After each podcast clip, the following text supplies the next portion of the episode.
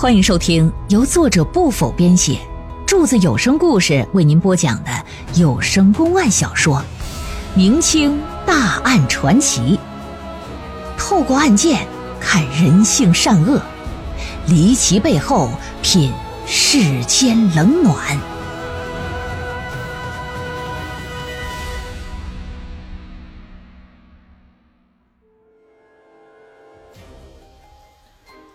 一个修仙之人突然有一天魂魄脱离肉身，是白日飞升，成为了神仙。当地百姓为其建功立像供奉，香火十分旺盛。新任知府却是一不信鬼神之人，前去庙宇一探究竟。可这一去，果然发现了一些异常。成仙之人是否真的成了仙呢？开棺验尸又会有怎样惊奇的发现？当一个个证人纷纷登场之后，成仙的背后又隐藏着一个怎样不为人知的故事啊？请您接着往下收听。嗯哼，平凉成仙杀人案。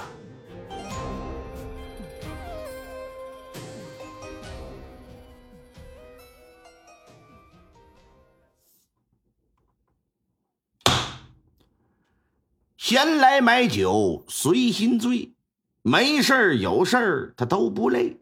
今朝有酒今朝醉，明朝没有再颠对。倘若明朝也没有酒瓶之中，哎，灌凉水。话说清朝咸丰七年，刑部郎中殷正明被外派到哪儿啊？甘肃省平凉府担任知府了。那一年，殷正明不到四十岁的年纪，是江苏如皋人。自从进士之来呀，就一直在刑部任职，不仅是兢兢业业，而且还心思细腻，擅长一些细枝末节处找寻一些蛛丝马迹。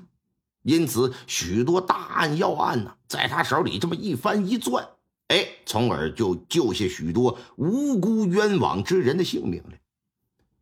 由于这是为官以来第一次被下放到地方啊，殷正明非常重视。到了平凉之后啊，走遍府中下辖每一个县，去实地了解各县的情况。此次还会呢，到一些个县衙里边去翻看一些个往年的刑狱卷宗以及生死记录，看看有没有冤假错案。说白了，这就有点像今天的这个纪委似的。哎，下来暗访一圈有这么一天呢，老爷正在看卷宗的时候，突然就发现一个非常奇怪的事，说是平凉府府治所在地呀，平凉县下面一个崆峒乡，有一大户人家的子弟叫庞清风啊。这人呢，信奉道教，打小就是学道修仙的。啊，说是修得一身本领，常年是施法救人，普度众生。于两年前呢，这庞清风在云游四海多年之后，就到了平陵县的家里了。可到家没多久，在这么一天清晨，他所居住的房间里突然绽放出五色缤纷的光芒来了，而且伴随着光芒啊，还有那么一股股奇异的香味儿。有一个早起干活的仆人。看到光芒之后，走近这么一瞧，只见形貌和庞清风一模一样的魂魄，慢慢从他肉身上就脱离了，然后说是化作一道黄光，冲出房顶就消失不见，就留下这么一具肉身的尸体。作为一个读书人呢，尹正明打小就不信什么鬼了神的，在刑部任职的多年呢。又见过无数和鬼神相关的案件，可那些案件究其背后，往往都是人为的装鬼弄神的。所以说，当看到这庞清风白日飞升成为神仙这一事他本就不信，觉得挺蹊跷，咳嗽几声，打定主意了，转过天来，带着六房之中新任的刑房典吏马超。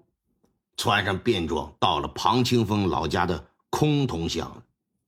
打算到实地呀，我探一探这个成仙的事到了空通乡，殷正明一眼就看到名为清风宫的一个道观。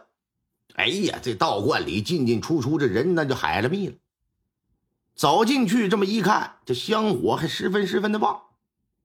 啊，按现在的话来讲，就是这道观关注度还不小，那粉丝量还挺粘合的。哎，有些死忠粉，大家伙就拿着香排着队，在庞清风的神像面前搁那磕头下拜祈祷呢。殷正明盯着庞清风的这个神像就看了看。就见呢，这神像是一身的道袍啊，盘腿打着坐，后背插着一把宝剑。虽说是雕像吧，但却是仙风道骨，栩栩如生啊，比许多大型道观之中的神像看上去那都要气派。正在这时，打外头啊，就走进一头发花白的老者来。殷正明一伸手就给拦住了：“哎，那个老人家，我二人呢是外乡人。”呃，建足踏贵地，路过此处啊啊，这就走进来看看。敢问神台上供奉的那位是哪尊神呐？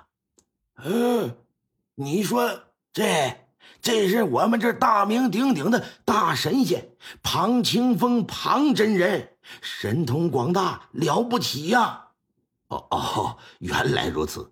呃，不瞒您说，老人家，我们是做生意经商的，既然。这是一位非常了不起的神仙，那我们也得拜一拜呀！希望保佑我们生意兴隆，财源广进呐。嗯，想求财，你得上财神庙。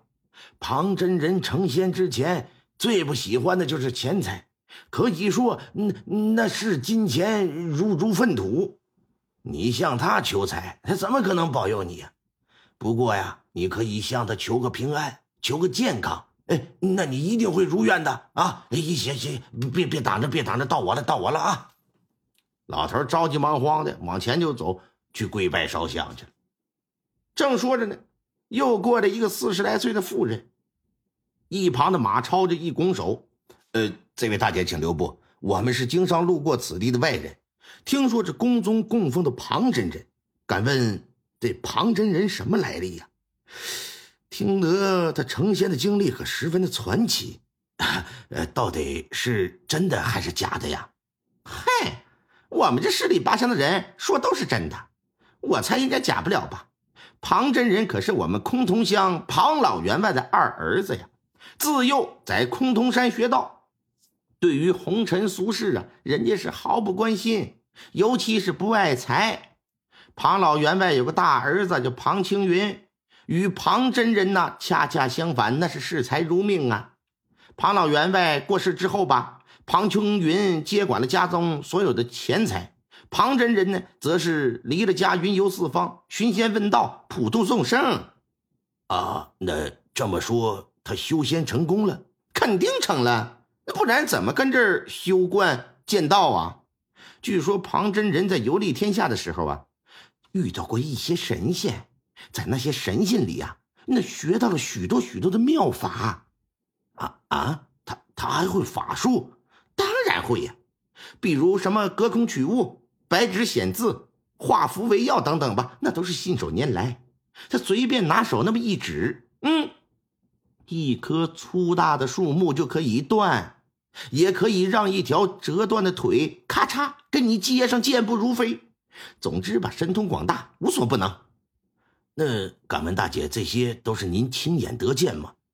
那那那那倒没有。不过我倒是有幸啊，曾亲眼看到过一个路过的老婆子，那脸上长的那个毒疮啊，哎呀，流脓冒水的，发病的时候啊是痛胀难耐，在地上疼得直打滚你说巧不巧？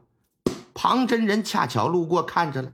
上去薅着老婆子头发啊，啪啪啪几个响亮的大嘴巴子，一旁的人都以为这庞真人是跟他有仇吧？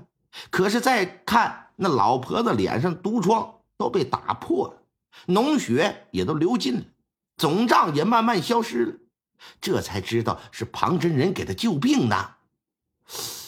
啊，庞真人如此厉害，又不在乎钱财。哼，那想来被他救治的人，即便是给他钱，他也不会要了。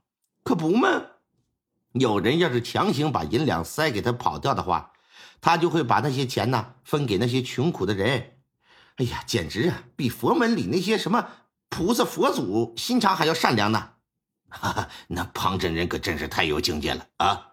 呃，在下听说庞真人的家中还有个亲哥哥，既然他都得道成仙了，那为什么不点化他哥哥也成仙成神呢？嗯，据说是点化过，可惜他哥哥吧资质平庸啊，慧根薄浅，与神仙无缘，只能是做一个平凡的土财主呗。老娘们一说完。殷正明和马超的互相一对视，俩人是一脸不敢相信的样子。这妇人一看他俩的反应，就乐了，说：“你们呢，毕竟没见过这庞真人的神奇，你俩不相信这也正常。